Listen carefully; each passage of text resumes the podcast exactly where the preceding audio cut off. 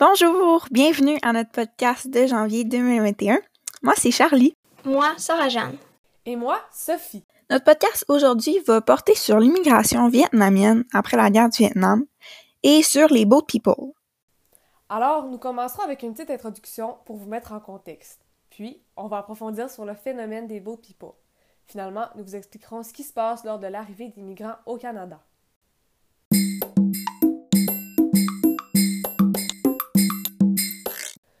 Pour vous mettre en contexte, je vais vous parler de la guerre du Vietnam, qui a été une des plus terribles de l'histoire de l'humanité. Elle a eu lieu entre les années 1955 et 1975. Pour pouvoir approfondir dans le sujet, je vais devoir vous parler de la guerre froide, mais avant tout, il faut savoir que le Vietnam est divisé, si on veut, en deux. Au nord, les communistes et au sud, les capitalistes. Cela date d'il y a très longtemps. La guerre froide était entre les États-Unis, qui étaient les capitalistes, et l'URSS, qui était communiste. Ils se sont battus par l'entremise du Vietnam en utilisant ces deux pôles. Au Vietnam Sud, il y a eu un changement de gouvernement qui est devenu capitaliste. Cela a causé des rébellions des communistes du Sud qui ont été soutenus par le Nord. Bref, le Nord a attaqué le Sud, ce qui a déclenché la guerre. Le trajet de ces migrants était très risqué. Voici donc pourquoi. Premièrement, avant le départ, les Vietnamiens devaient acheter un bateau ou obtenir l'aide d'un passeur. Le départ se faisait de nuit et à l'entrée des eaux internationales, les migrants devaient se cacher dans la cale du bateau pour ne pas se faire voir par les patrouilles. Comme nourriture, ils apportaient avec eux de l'eau, du riz, du sucre, des patates douces séchées, des nouilles instantanées, du lait pour les jeunes enfants et du citron pour les vitamines. Les migrants apportaient aussi des biens précieux en guise de monnaie d'échange.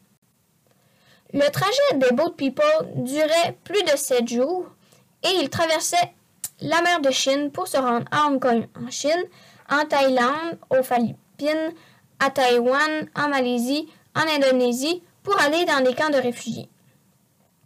Les conditions étaient vraiment déplorables lors des traversées. Les bateaux étaient inappropriés parce que ceux-ci étaient peu coûteux et c'était des bateaux normalement utilisés dans les rizières. Les bateaux étaient aussi beaucoup trop surchargés. C'est pourquoi il y avait beaucoup de naufrages. La famine, les noyades, les arrestations par les gardes-côtes, les maladies, le mal de mer, les coups de chaleur et les tempêtes étaient aussi très fréquents. Les passagers ne savaient pas nager, des pirates tuaient ou violaient les passagers, il y avait parfois même des pannes de moteur. Le risque de se perdre en mer était aussi très important. Pour tenir le coup, les passagers chantaient et priaient. À cause de ces mauvaises conditions, le tiers des boat people ont malheureusement péri en mer. La plupart des chanceux qui ont survécu ont été recueillis par des navires étrangers. Une fois rendus dans les camps de réfugiés, les migrants étaient contents d'avoir quitté le Vietnam, même si les conditions dans les camps étaient très mauvaises. Il y avait peu de nourriture et d'eau, il y avait beaucoup de maladies, beaucoup de gens, des situations de viol et des mauvaises habitudes d'hygiène. Par contre, et heureusement, il y avait des cliniques médicales et des écoles. Les conditions pour quitter le camp de réfugiés et être accueilli au sein des États occidentaux, comme le Canada, étaient les suivantes. Être un ancien membre de l'armée ou du gouvernement sud-vietnamien, avoir des proches ou de la famille déjà sur place qui s'occupaient des différentes formalités administratives, bénéficier d'un programme de parrainage, notamment ceux des réseaux religieux bénévoles, être mineur ou avoir été victime d'atrocités particulières. Ceux qui répondaient à ces critères passaient en moyenne 4 et 10 mois dans les camps de réfugiés. Et malheureusement, ceux qui ne répondaient pas aux critères passaient plus de 5 ans dans les camps de réfugiés. Pour ce qui est du trajet total entre le Canada et le Vietnam, celui-ci durait en moyenne 3 ans. Les pays qui accueillaient les migrants sont entre autres l'Australie, le Canada, la France, l'Allemagne, la Grande-Bretagne et les États-Unis. Je vais vous parler maintenant des causes de la migration qui se passait à ce moment.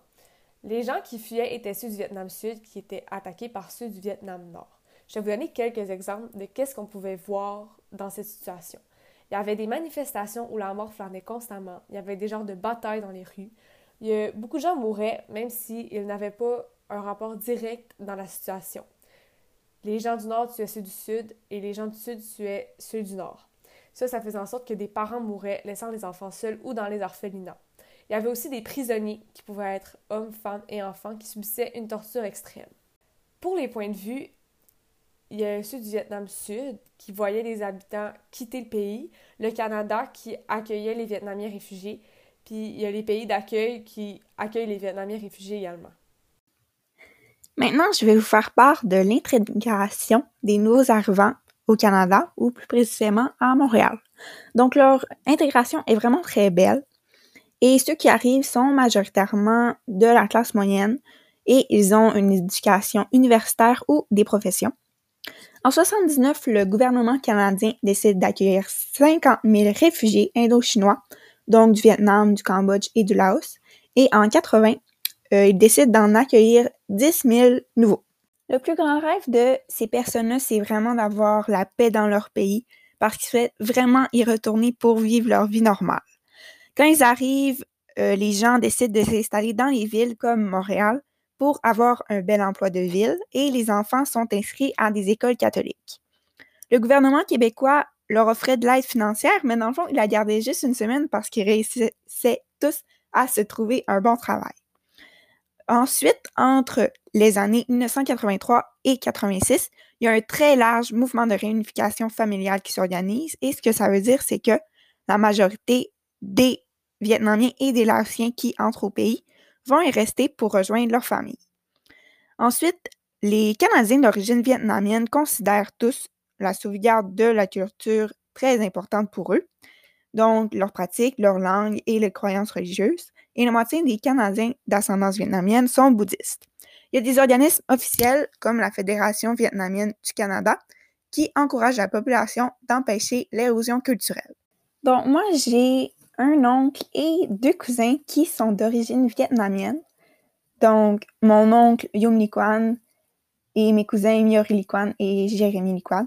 Dans le fond, mon oncle, lui, il est arrivé au Canada après la guerre du Vietnam quand il était jeune et s'est aussi enfui avec les bateaux. Et euh, aujourd'hui, ben, dans le fond, c'est comme pour tous les Vietnamiens canadiens, ils s'identifient vraiment à ce pays et voudraient vraiment pas retourner au Vietnam puisque le Canada, c'est leur pays maintenant. Ensuite, si on passe euh, à l'île de Montréal, en tout, on y trouve le Petit Vietnam, qui est un quartier vietnamien. Il y a environ 180 commerces vietnamiens qui ont pignon sur rue. Il y a des marchés, il y a un temple, il y a des entreprises et il y a vraiment beaucoup de restaurants qui sont inspirés par les régions vietnamiennes. Maintenant, je vais vous faire part de l'immigration aujourd'hui au Vietnam. Donc, depuis 2015, il y a environ un millier de jeunes qui ont quitté Haïti, qui est une région très pauvre du Vietnam, pour aller chercher la fortune à l'étranger. Ils se rendent dans les pays voisins, la Chine ou la Thaïlande, ou en Europe. Ensuite, en septembre 2019, on a retrouvé 39 migrants originaires du Vietnam sans vie dans un camion réfrigéré à Londres. Et ce drame-là a vraiment allumé des questions au sujet des voies migratoires entre l'Europe et le Vietnam et cet incident est sûrement dû au trafic d'êtres humains. La migration des Vietnamiens est-il un phénomène nouveau? Est-ce que la situation s'est déjà produite dans le passé? Peux-tu nous donner des exemples? Selon nous, le phénomène de migration est loin d'être nouveau. Il y en aura tant que des décisions et des changements arriveront dans des pays où des gens ne se sentent pas en sécurité ou ont besoin de nouveau dans leur vie.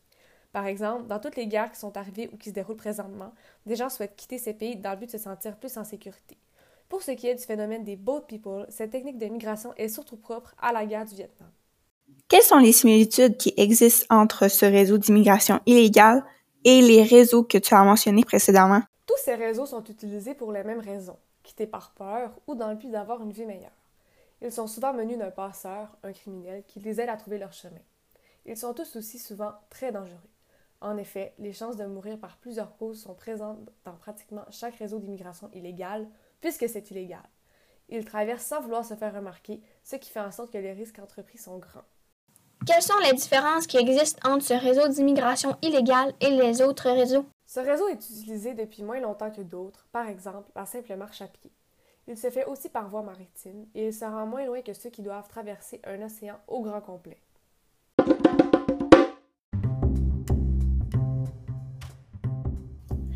C'est donc ce qui conclut notre podcast sur l'immigration du Vietnam.